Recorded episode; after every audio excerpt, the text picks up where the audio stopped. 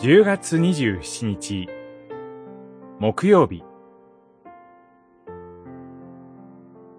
主は熱情の神。主は報復し主は忍耐強い。ナホム書一章。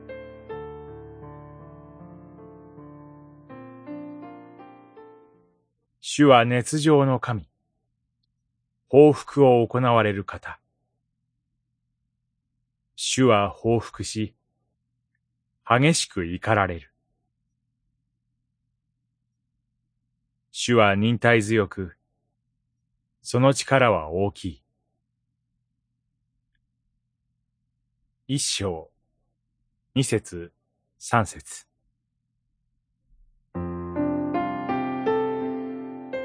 ナホム書は、アッシリア帝国の首都ニネベに対する神の怒りと報復を告げています。ニネベは預言者ヨナが使わされて神の裁きが伝えられたことで知られています。その時、神の裁きの宣告を受けて、ニネベの人々は神を信じ、悔い改めました。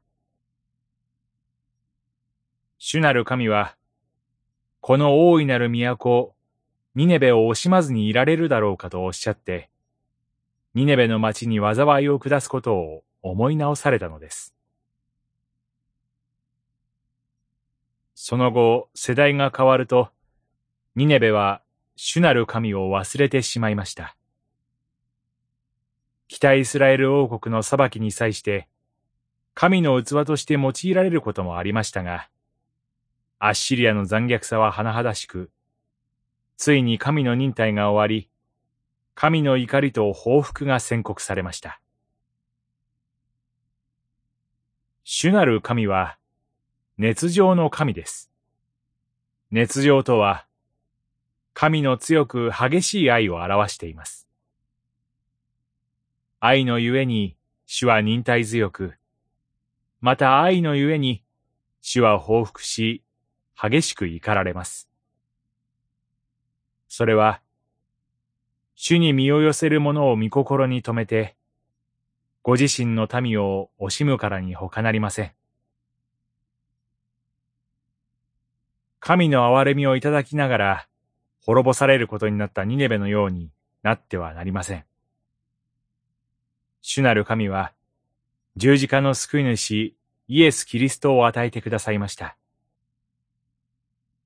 神の忍耐が終わる前に、主イエス・キリストにより頼み、悔い改めて立ち返りましょ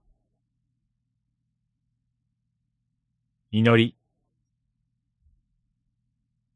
あなたの憐れみと忍耐に感謝します。